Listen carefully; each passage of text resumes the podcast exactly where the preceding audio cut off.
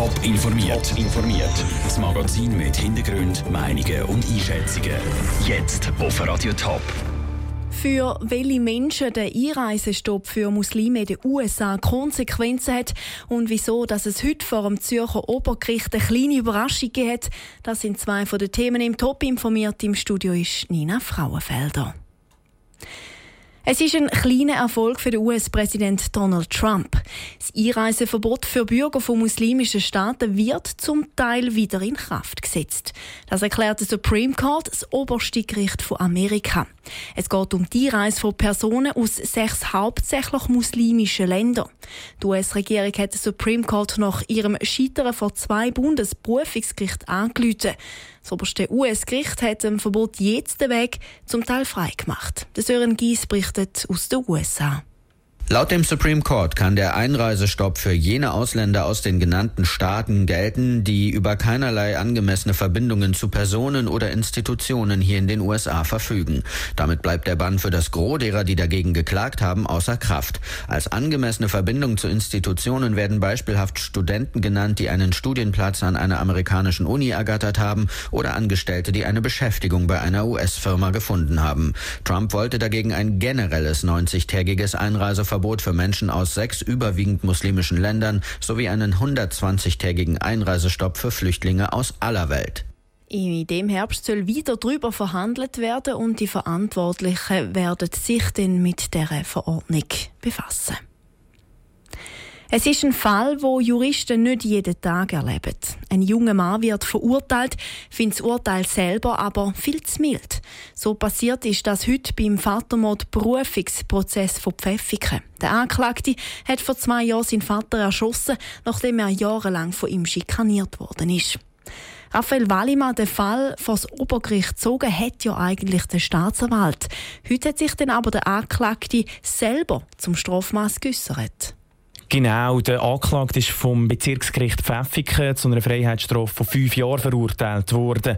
Und das ist für den Staatsanwalt zu wenig gewesen. Darum hat er das Urteil weitergezogen und eine Freiheitsstrafe von 14 Jahren wegen Mord gefordert. Der Anklagte hat ebenfalls gefunden, dass das Urteil vom Bezirksgericht, also die fünf Jahre zu wenig sind und gesagt, eigentlich eine Strafe von zehn Jahren wäre angemessen. Was ist denn die zweite Instanz oder wie hat die zweite Instanz heute entschieden? Ist das Gericht dem Anklagten entgegengekommen? Ja, das Obergericht ist im Anklagten entgegengekommen. Und zwar haben sie ihn jetzt zu einer Freiheitsstrafe von elf Jahren verurteilt. Also sogar noch ein Jahr mehr, als er eigentlich verlangt hat. Das Bezirksgericht, also die erste Instanz, hat den Fall damals als Totschlag gewertet und darum so ein mildes Urteil gefällt. Das Obergericht wertet den Fall jetzt als vorsätzliche Tötung und hat darum das Urteil deutlich verschärft. Danke, Raphael Wallimann. Bei guter Führung könnte der heute 21-Jährige in fünf Jahren aus dem Gefängnis kommen. Noch ist unklar, ob der Fall noch weitergezogen wird. Wenn es zu wenig Wohnungen hat oder man selber in einer finanziellen oder familiären Notlage ist, kann man den Mienzins anfechten. Das soll sich aber ändern. Es ist einfach, die Miete anzufechten, findet die Rechtskommission vom Nationalrat. Nicht alle haben Freude an dem Entscheid. Andrea Nötzli berichtet. Wenn man in eine neue Wohnung zieht, wird die Höhe der Miete festgelegt und ein Vertrag gemacht. Der Mietzins kann aber angefochten werden, wenn zu wenig Wohnungen um sind oder man in einer persönlichen Notlage ist, wie das keine andere zumutbare Wohnung auf die Schnelle um ist. Wohnungsmangel soll aber als Grund für eine tiefere Miete nicht mehr lange.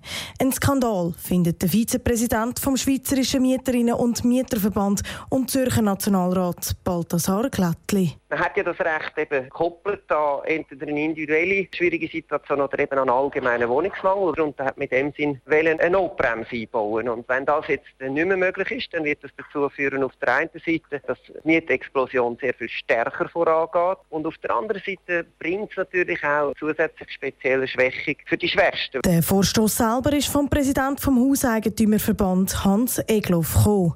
Dementsprechend glücklich ist der Verband nach dem Entscheid. Ein Vertrag ist ein Vertrag und soll auch eingehalten werden, sagt der Zürcher Nationalrat Hans Egloff. Das geht um den Schutz von einem Grundsatz, der in unserer Rechtskultur geradezu heilig ist, nämlich, dass wenn zwei Parteien miteinander einen Vertrag schließen, dann soll der nachher auch gültig sein und soll es nicht möglich sein, Monate später dann noch zu kommen und zu sagen, hallo Herr Richter und die andere Partei hat so einen Hängezustand. Der Vorstoß geht als nächstes an die zuständige Ständeratskommission. Der Beitrag von Andrea Nützli. Wenn die Ständeratskommission auch zustimmt, kann die Nationalratskommission eine Gesetzesänderung ausarbeiten.